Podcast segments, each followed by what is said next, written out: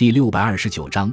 哪部书的出现标志着中国古代数学体系的形成？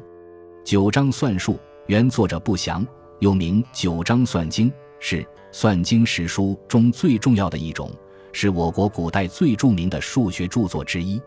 九章算术中共收录了二百四十六个数学问题，采用问答的形式来阐述数学问题。并将这些问题分为九个部分，因此称为九章。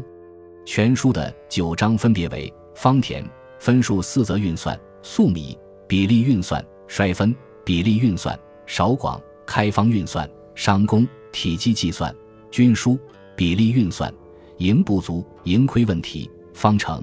多元一次方程以及正负数的四则运算，以及勾股，用勾股定理求解。九章算术中所记的很多数学上的计算方法，在当时的整个世界都具有绝对的领先地位。九章算术真实的反映了我国在数学领域的发展水平，表明早在东汉时期，我国的数学水平就已相当发达。九章算术对中国乃至整个世界数学的发展都有着极其重要的影响。它的出现，标志着中国古代数学体系的形成。